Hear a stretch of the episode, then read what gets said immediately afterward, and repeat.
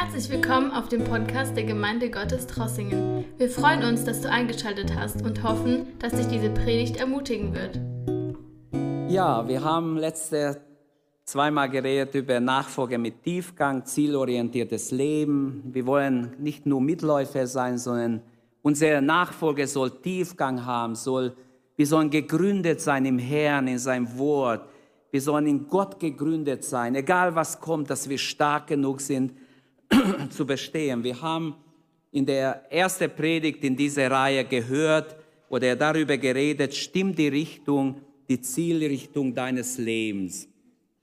Und ich möchte heute ähm, einen Text lesen und weiter mit diesem Thema mich beschäftigen.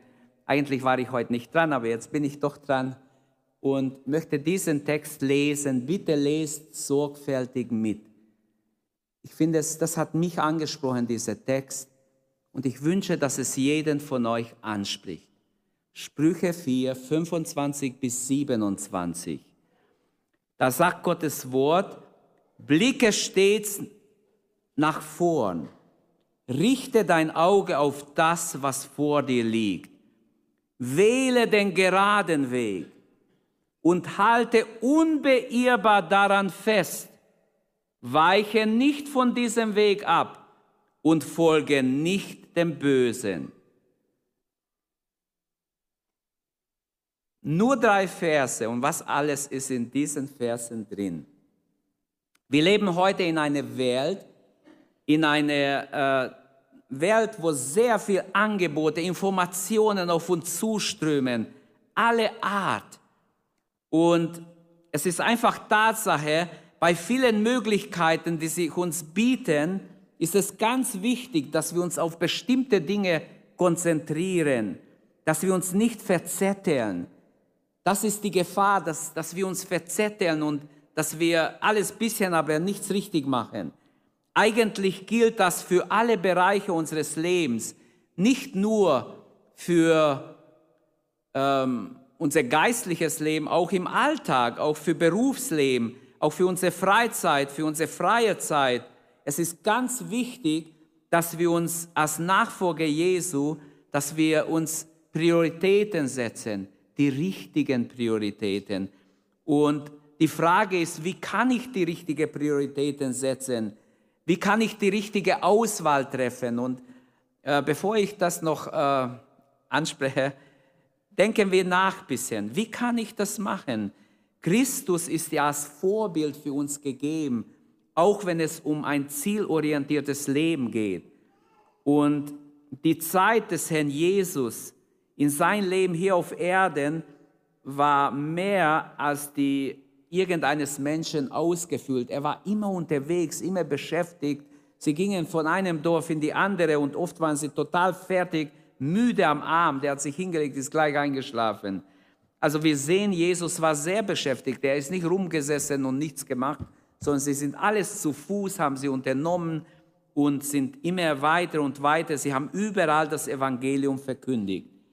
Und alles war durch das Ziel bestimmt. Bei Jesus, weiß jemand, was sein Ziel war? Den Willen des Vaters zu tun. Ich muss mich danach richten den Willen meines Vaters zu tun. Was ist dein Ziel? Was ist unser Ziel? Was wollen wir erreichen? Zum Beispiel, als Jesus äh, die zwölf Apostel ausgewählt hat, steht in Lukas 6, dass er hinausging und gebetet hat, sogar in der Nacht gebetet hat. Ganz früh am Morgen hat er gebetet. Er hat einfach sein, den Willen des Vaters gesucht. Und wir haben ganz klar diese Beispiele vor unseren Augen. Oder es heißt in Johannes 4, wenn wir die Geschichte vom Samariterin lesen, da heißt es, dass Jesus musste durch Samaria gehen. Ja, wieso musste er durch Samaria gehen? Die Juden haben lieber einen Umweg gemacht, weil diese Mischvolk, das war ein unreines Volk, da wollten sie nicht durch Samarien gehen. Jesus spürt in sein Herz, in sein Geist, ich muss aber nicht den Weg, den die fromme Juden gehen, weil sie so selbstgerecht und eingebildet waren. Wir sind das einzige Volk Gottes. Nein, ich muss durch Samaria gehen. Da war eine Sünderin, eine Ehebrecherin, die auf, am Brunnen gewartet hat. die auf der Suche war, die hungrig war nach echtes Leben, nach echte, nach Wasser des Lebens. Und wir lesen, Johannes 4 ist ein wunderbares Kapitel, die beschreibt, wie wunderbar Jesus äh, diese Frau am Brunnen anspricht und wie sie keine Ahnung hat, mit wem sie spricht. Plötzlich merkt sie, du musst ein Prophet sein. Äh, Jesus sagt noch mehr. Ja, bist du wohl der Messias? Also sie, ihr Erkenntnis wuchs andauernd und sie ist schnell in die Stadt gelaufen und hat gesagt, kommt schnell, ich habe jemanden gefunden. Ich glaube, es ist der Messias. Kommt, überzeugt euch selber. Und dann heißt es dort, dass das Volk aus Samaria glaubte an Jesus, jetzt nicht nur, weil die Frau Zeugnis gab, sondern weil sie selber kam und Jesus gehört haben und überzeugt waren, dass er der Messias ist. Und so könnten wir viel hier sagen. Ich bin in der Einleitung noch Menschen, die etwas in ihr Leben erreichen wollen, sind Menschen, die sich mit Disziplin und Hingabe einem Ziel verschrieben haben. Und das sehen wir ja andauernd, vielleicht aus dem säkulären Bereich im Fußballspiel.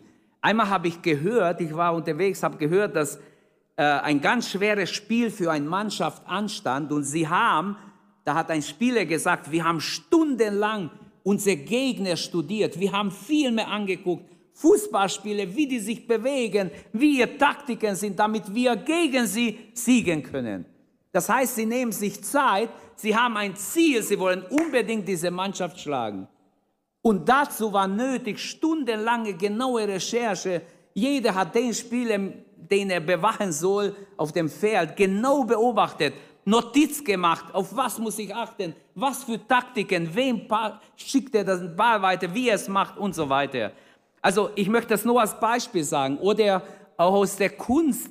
Ich habe irgendwo mal gelesen, dass äh, Leonardo da Vinci soll eine Hand x-mal gemalt haben. Jedes Mal hat es ihm nicht gefallen. Er hat es weit über 100 Mal gemalt, bis es ihm gefallen hat. Und so ist es dann geblieben. Aber der Gedanke ist, Christus hatte ein Ziel. Haben wir ein Ziel? Hast du ein Ziel? Für Menschen, die viel freie Zeit haben, viel freie Zeit zur Verfügung haben, ähm, ist es ganz wichtig, dass wir aufpassen, dass wir ähm, das beherzigen, was hier in Sprüche 4 steht. Wähle den geraden Weg und halte unbeirrbar daran fest. Eigentlich geht es in diesen Versen um einen Vater, der Ratschläge für seinen Sohn gibt. Wenn wir das ganze Kapitel anschauen, es ist hier ein Vater, der gibt Ratschläge seinem Sohn. Wahrscheinlich ist es Salomo selbst. Er äh, spricht hier in Bildsprache. Er ist der Vater und er gibt seinem Sohn als weise Vater einige äh, weise Ratschläge. Und diese Verse sind nur ein Auszug aus diesen weisen Ratschlägen, die er gibt. Heute würde vielleicht ein Vater seinem Sohn sagen, durchstöbere nicht ziellos das Fernsehen, Programm um Programm, ähm, surfe nicht ziellos im Internet. Du wirst ein Haufen Müll finden, ein Haufen unwichtige Dinge, die dich ablenken vom Wesentlichen. Dein Ziel geht verloren. Mach das nicht. Vielleicht macht es jemand.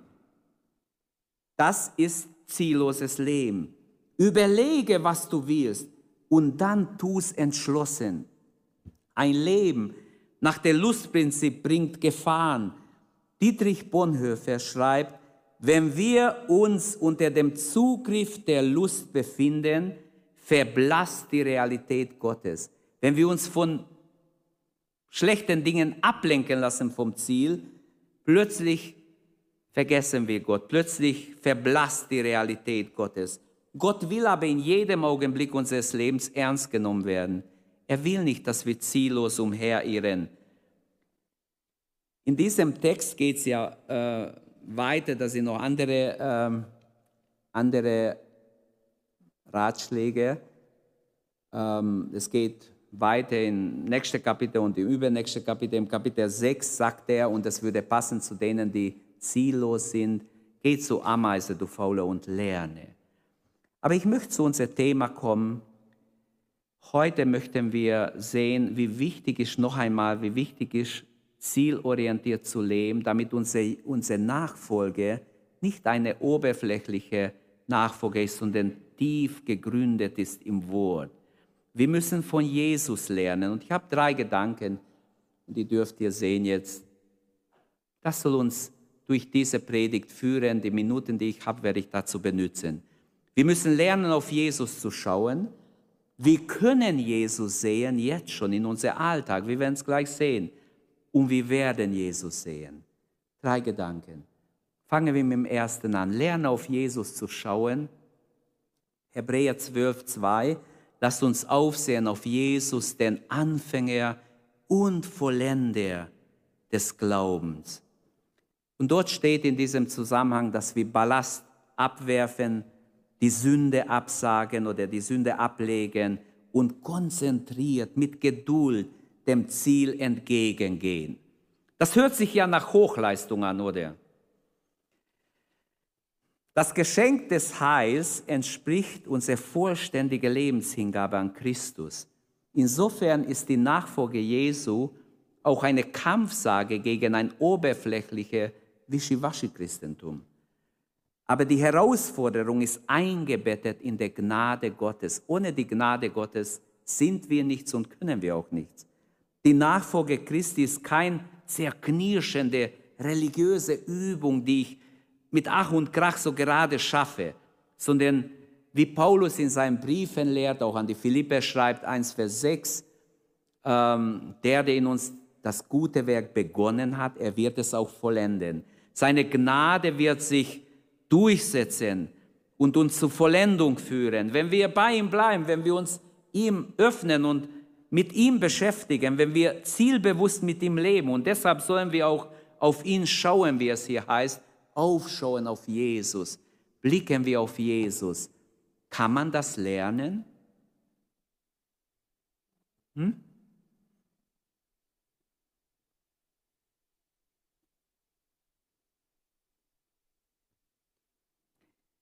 Ich glaube, wir müssen es lernen, wenn wir es noch nicht gelernt haben. Das Aufschauen auf Jesus bedeutet, dass ich wegschaue. Solange ich auf was anderes schaue, kann ich nicht auf Jesus schauen. Sprüche sagt, schau geradeaus, habe ein Ziel und verfolge dieses Ziel. Und der Hebräerschreiber sagt, das Ziel ist gegeben. Jesus ist dein Ziel. Schau auf Jesus, schau hinauf auf ihn. Wie wunderbar. Hier haben wir das Ziel, das in der Sprüche nur angeschnitten wird. Im, im Hebräerbrief, im Neuen Testament wird das Ziel, hat einen Namen. Jesus ist unser Ziel. Und der Blick auf ihn, auf sein Werk, auf sein Heil, auf seine Worte, auf seine Aussage, seine Lehre, gibt uns Hoffnung, gibt uns Mut, während wir durchs Leben gehen, macht uns stark in der Nachfolge. Und besonders dann, wenn wir sein Kreuz, sein Leiden bedenken, damit uns beschäftigen, dann sehen wir, dass es tot ernst war für den Herrn. Er hat gekämpft, wie in diesem Abschnitt weiter steht in Hebräer 12, bis aufs Blut. Er hat sein Leben gegeben. Er war bereit zu sterben am Kreuz. Also besonders, wenn wir an sein Leiden denken, denn Jesus hat als Mensch den Kampf nicht nur für sich gekämpft, sondern auch für uns. Und er hat gewonnen, nicht nur für sich selbst, sondern auch für dich und mich. Denn in Hebräer 2,17 steht, daher musste er in allem den Brüdern und Schwestern gleich werden, um ein barmherziger und treuer Hohepriester vor Gott zu werden und so die Sünde des Volkes zu sühnen. Denn dadurch, dass er gelitten hat und selber versucht worden ist, vermag er denen, die versucht werden, zu helfen. Preis dem Herrn. Wie wunderbar. Er kann denen helfen, die versucht werden. Und dann, die Tatsache ist, äh, in diesem Sinne ist Jesus unser Lichtblick, unser Leitbild. Wir, das bedeutet nicht, ähm, ihn, einfach, ihn einfach nachzuahmen, wie es oft so im Mittelalter, dieses Buch von Thomas von Kempis ist sehr, sehr verbreitet, millionenfach aufgelegt. Ich habe es auch schon, habe mich äh, schon in den 80er Jahren damit befasst. Die Imitation Christi. Und es hat wirklich gute Gedanken, aber in Wirklichkeit kann das gar nicht funktionieren. Ähm, eine christliche Imitation, die da in der Kirchengeschichte so aufgestellt wurde und gelehrt wurde, ist immer zum Scheitern verurteilt, denn sie beruht auf unsere eigene Anstrengung und Kraft. Der Heilige Geist ermöglicht allen Nachfolgern Jesu, allen Wiedergeborenen, dass sie wirklich ähm, Jesus nachfolgen und auf Jesus schauen. An jenem Tag werdet ihr erkennen, sagt Jesus in Johannes 14, 20, dass ich in ihm und der, im Vater und der Vater in mir und ich in euch bin. Es ist eine besondere Aussage, aber 2. Korinther 3, 18 ist auch in diese Richtung, wo Paulus schreibt, nun aber schauen wir alle mit aufgedecktem Angesicht die Herrlichkeit des Herrn wie in einem Spiegel und wir werden verklärt in seinem Bild von einer Herrlichkeit zum anderen von dem Herrn, der der Geist ist. Also Jesus sehen ist ein inneres Geschehen. Diese Imitation in eigene Kraft wird nicht ähm, klappen, aber das Gute ist, der Heilige Geist ist ausgegossen. Und wenn man wiedergeboren ist, dann kann man Jesus im Glauben erblicken. Man kann Jesus sehen. Gott kann sich einem offenbaren. Gott kann zu dir reden. Er kann dir einen Traum geben. Er kann dir übernatürlich reden, weil du wiedergeboren bist. Wenn man nur sich anstrengt in eigene Kraft und, und geistliche Übungen macht und so und gar nicht wiedergeboren ist, geht es nicht. Ist alles menschliche Anstrengung, Proben, die, die sowieso zu Scheitern verursacht sind.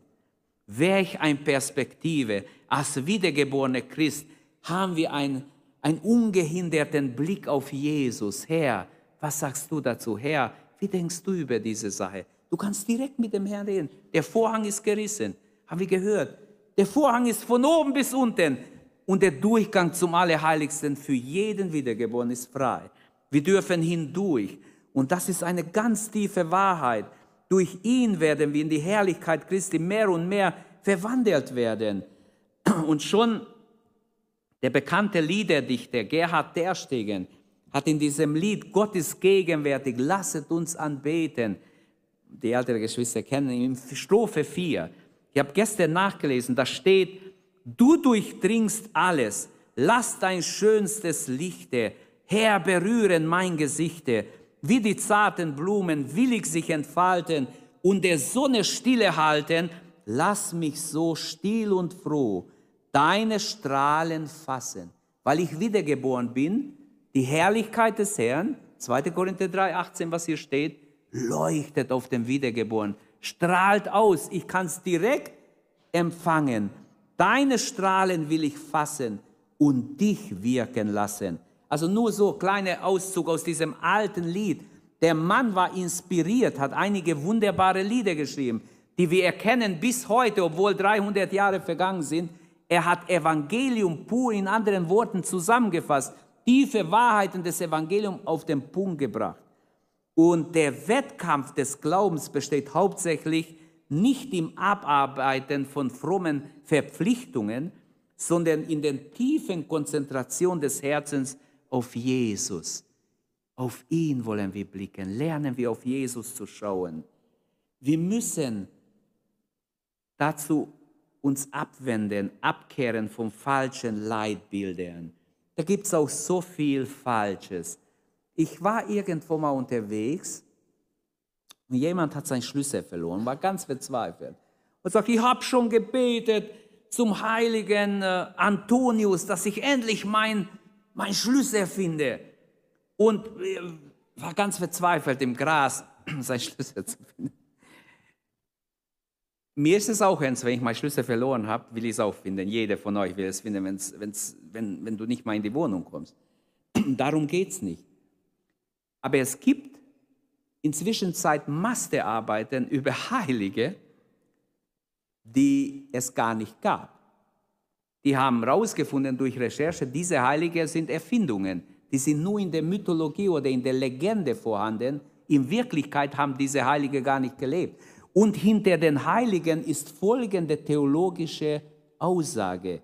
Diese Menschen waren so gut, so heilig, dass sie nicht alles für sich gebraucht haben, um selig zu werden, sondern du kannst von ihrer Heiligkeit auch noch haben. Niklas, du wirst nichts von denen, gell? nee, ich denke, keiner von uns will was. Wir wissen, nur die Gerechtigkeit Jesu reicht aus.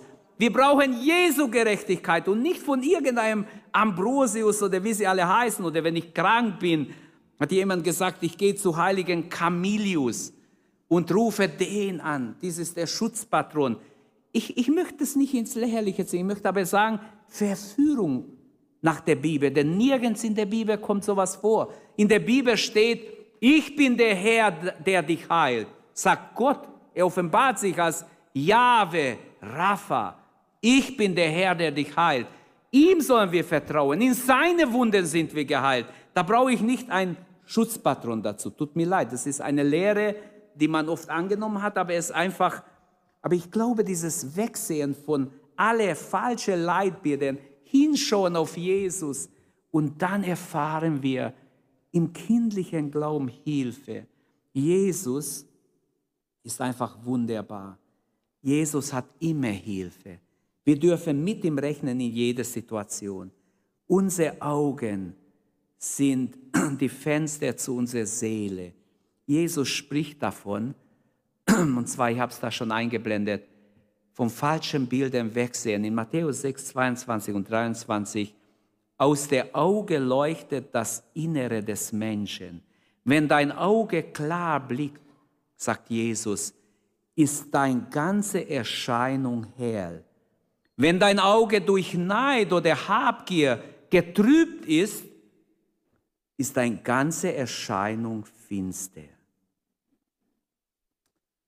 Also diese visuelle Seite ist so wichtig. Was wir an visuelle Aggression, Unreinheit, Falschheit anschauen äh, oder in uns aufnehmen, wird schließlich auch unsere Ausstrahlung beeinflussen. Es ist ganz wichtig, hier zu lernen, dass wir auf Jesus blicken und auf das, was gut ist, was nicht gut ist, meiden. Renn Liebe weg, aber beschäftige dich nicht mit Schlechtes sein. Lernen wir auf Jesus zu schauen. Es gibt noch viel zu sagen hier. Ich komme zum zweiten Gedanken. Wir können Jesus sehen. Wir können Jesus sehen. In Johannes 12 wird uns die Geschichte erzählt, dass einige ähm, Griechen kamen. Da steht, da waren einige Griechen unter denen, die heraufgekommen waren, um anzubeten auf dem Passafest. Sie traten zu Philippus, einem der Jünger Jesu, und sagten, Herr, wir wollen Jesus sehen. Wo ist er denn? Wir sind extra gekommen, wir, wir wollen unbedingt mit ihm reden oder ihn sehen steht nur in Sehen, aber sie wollten sicher mit ihm reden, ihn mehr kennenlernen. Wer waren diese Griechen? Ganz klar, kurz nur. Unter Alexander dem Großen wissen wir, dass das Griechische verbreitet wurde in alle Herren Länder. Und diese Griechen kamen aus, wahrscheinlich aus dieser Philosophenstadt irgendwo, Philosophen, Götter hatten sie, ähm, heidnische Götter, aber sie kamen mit, mit dem Judentum in Kontakt. Und wenn es heißt, sie kam hinauf als Griechen, um zu anbeten, dann sind es wahrscheinlich diese Proselyten, die den Glauben der Hebräer angenommen haben. Und so kamen sie nach Jerusalem anzubeten. Sie hörten aber über einen Jesus, der Wunder tut, der anders ist wie die Pharisäer. Die Pharisäer kannten sie, wahrscheinlich waren sie jedes Jahr da. Aber jetzt hören sie, da ist ein Rabbi, der ist ganz anders. Den wollen wir sehen. Philippus, kannst du uns helfen? Wir wollen Jesus sehen, sagen sie. Und ähm, als Jesus, da heißt es in Johannes, äh, ja, in Johannes 12 dann, als Jesus von Philippus informiert wurde, als Philippus diese Bitte Jesus weitersagt, sagt Jesus, wie ist seine Reaktion? Kennt ihr diese Stelle? Ist ganz wichtig. Jesus sagt, die Zeit ist gekommen, dass des Menschensohn verherrlicht werde.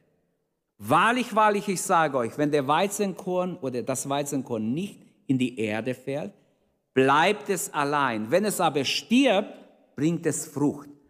In anderen Worten, Jesus sagt, was sagt er? Es ist Zeit, dass ich sterbe. Jetzt suchen schon Menschen aus anderen Nationen nach mir. Wenn ich sterbe, auch sie können mich erleben, auch sie können gerettet werden. Dann wird geschehen, was Jesaja geweissagt hat unter dem Heiligen Geist oder unter seiner Inspiration. Wenn er sein Leiden und sein Leben zum, Schulopfer, zum Schuldopfer gegeben hat, wird er Nachkommen haben und in die Länge leben.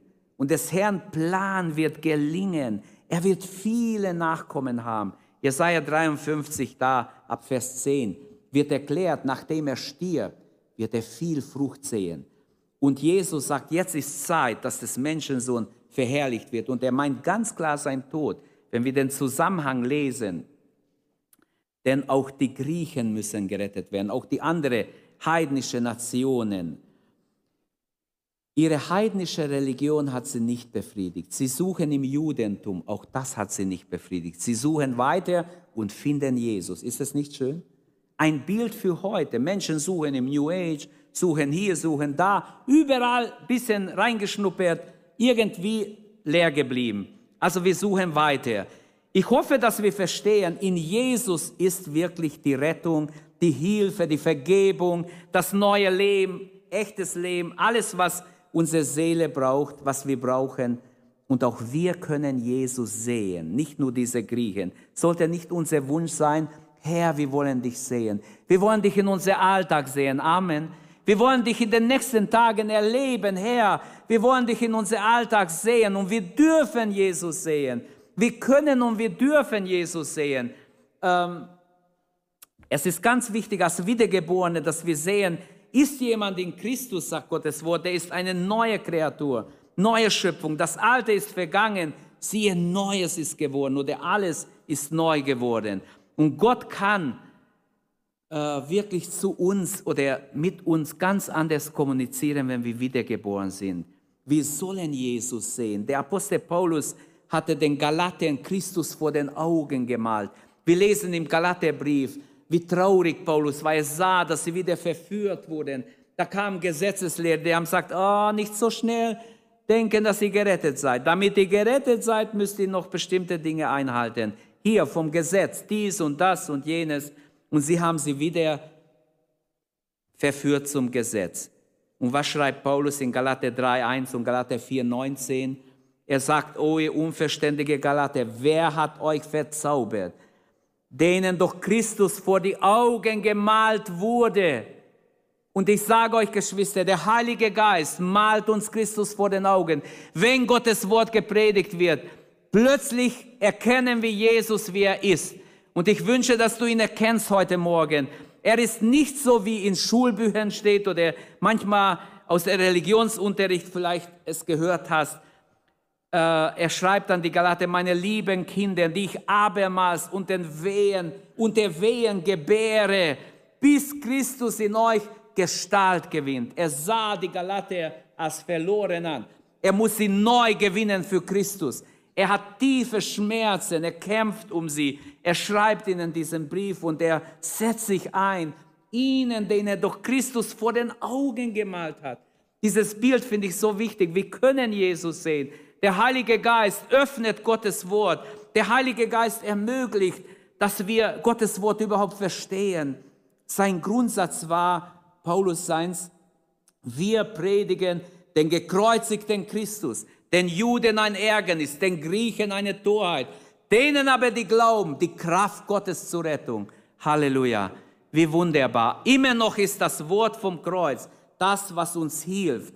Dazu malte er mit seinen Worten Jesus vor ihren Augen und Gott rief schon durch Amos im Alten Testament. Der Prophet Amos ruft Israel zu in Amos 5, Vers 4, sucht mich, so werdet ihr leben. Und auch für uns gilt, suche Jesus und sein Licht. Alles andere hilft dir nicht. Es ist wichtig, dass wir Jesus sehen und wir können Jesus sehen. Wir können Jesus sehen, wie in der Bibel, ganz besonders in den vier Evangelien, finden wir so viele Details von Jesus, so viel von seiner Lehre, seine Aussagen, was er alles gemacht hat. Im Gebet, der Heilige Geist belebt plötzlich Gottes Wort. Wenn wir beten, erkennen wir aus Gottes Wort, wir sehen Jesus plötzlich vor uns.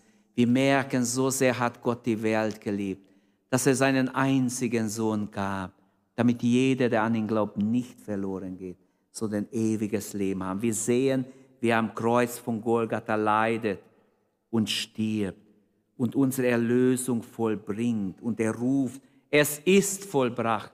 Halleluja.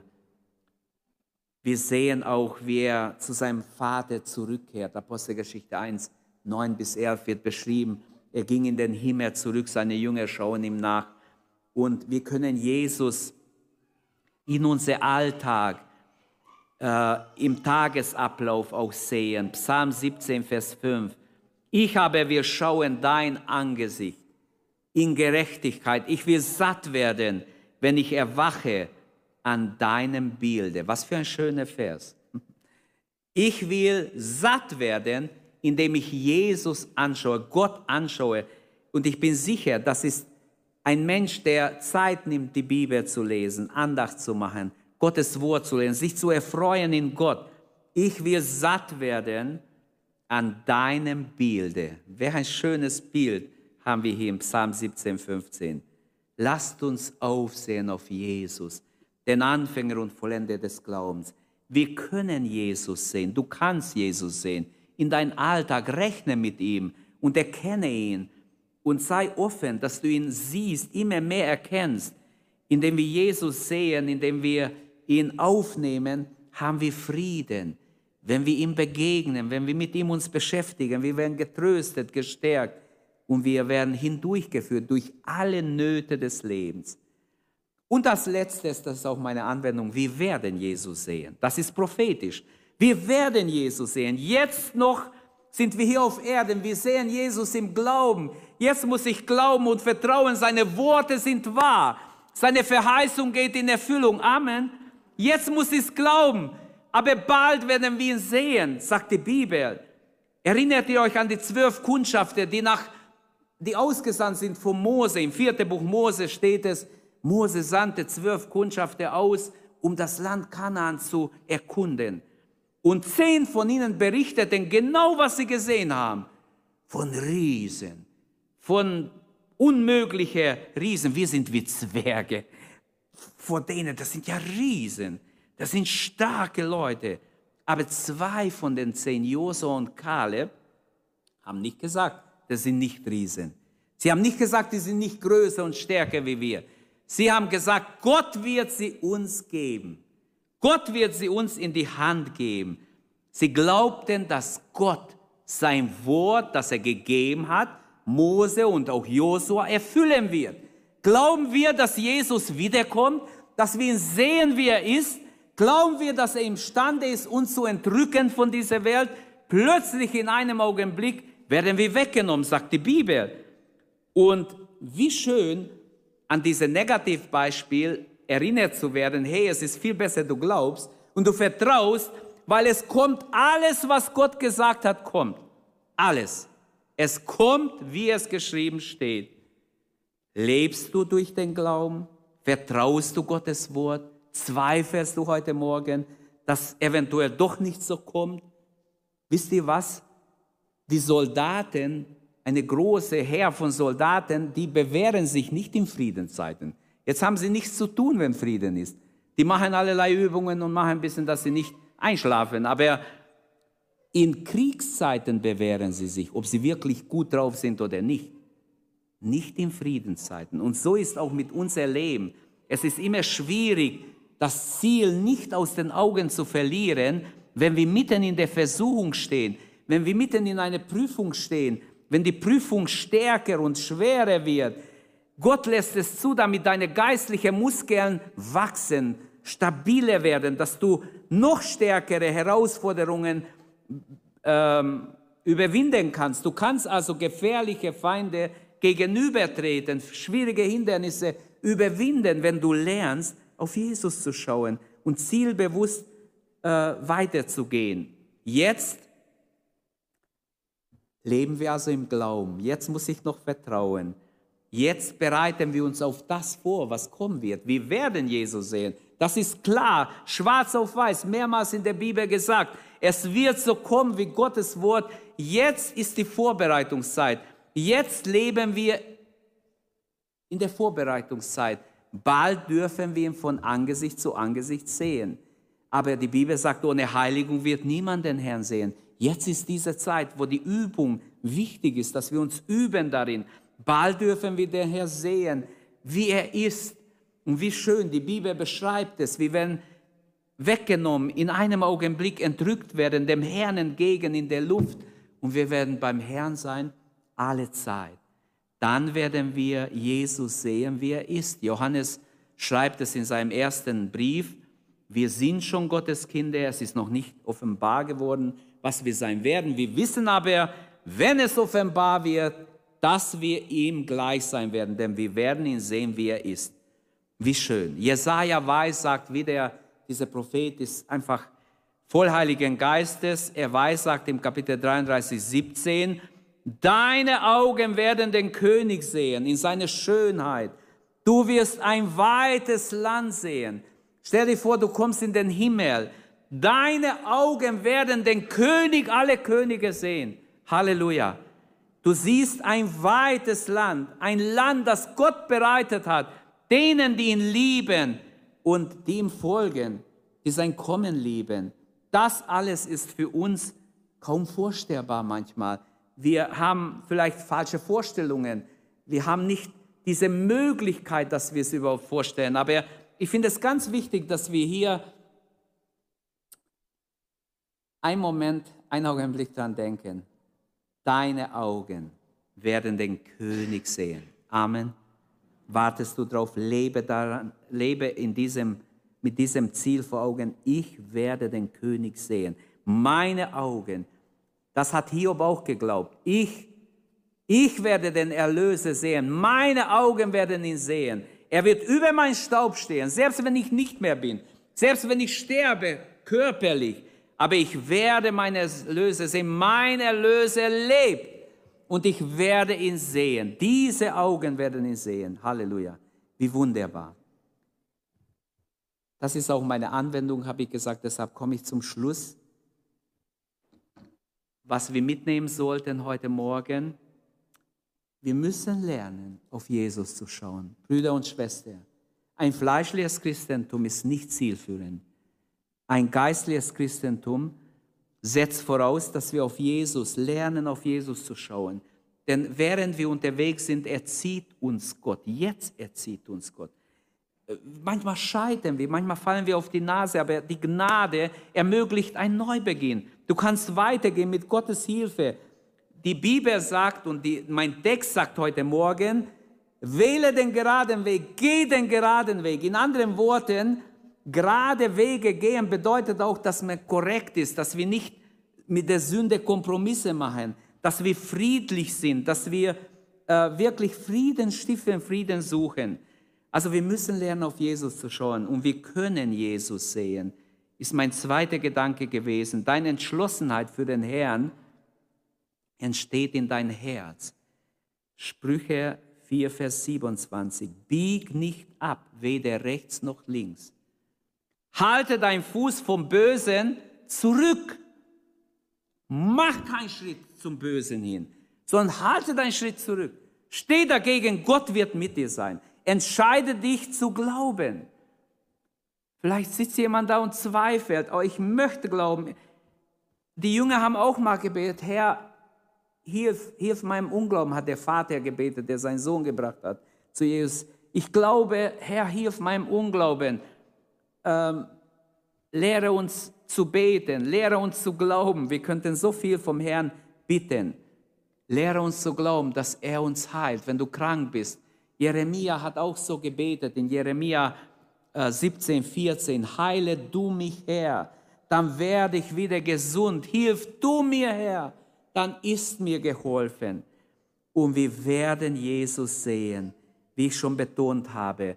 Und hier finde ich ganz wichtig, was in Offenbarung 22, 20 steht. Jesus ruft uns zu, ich komme bald.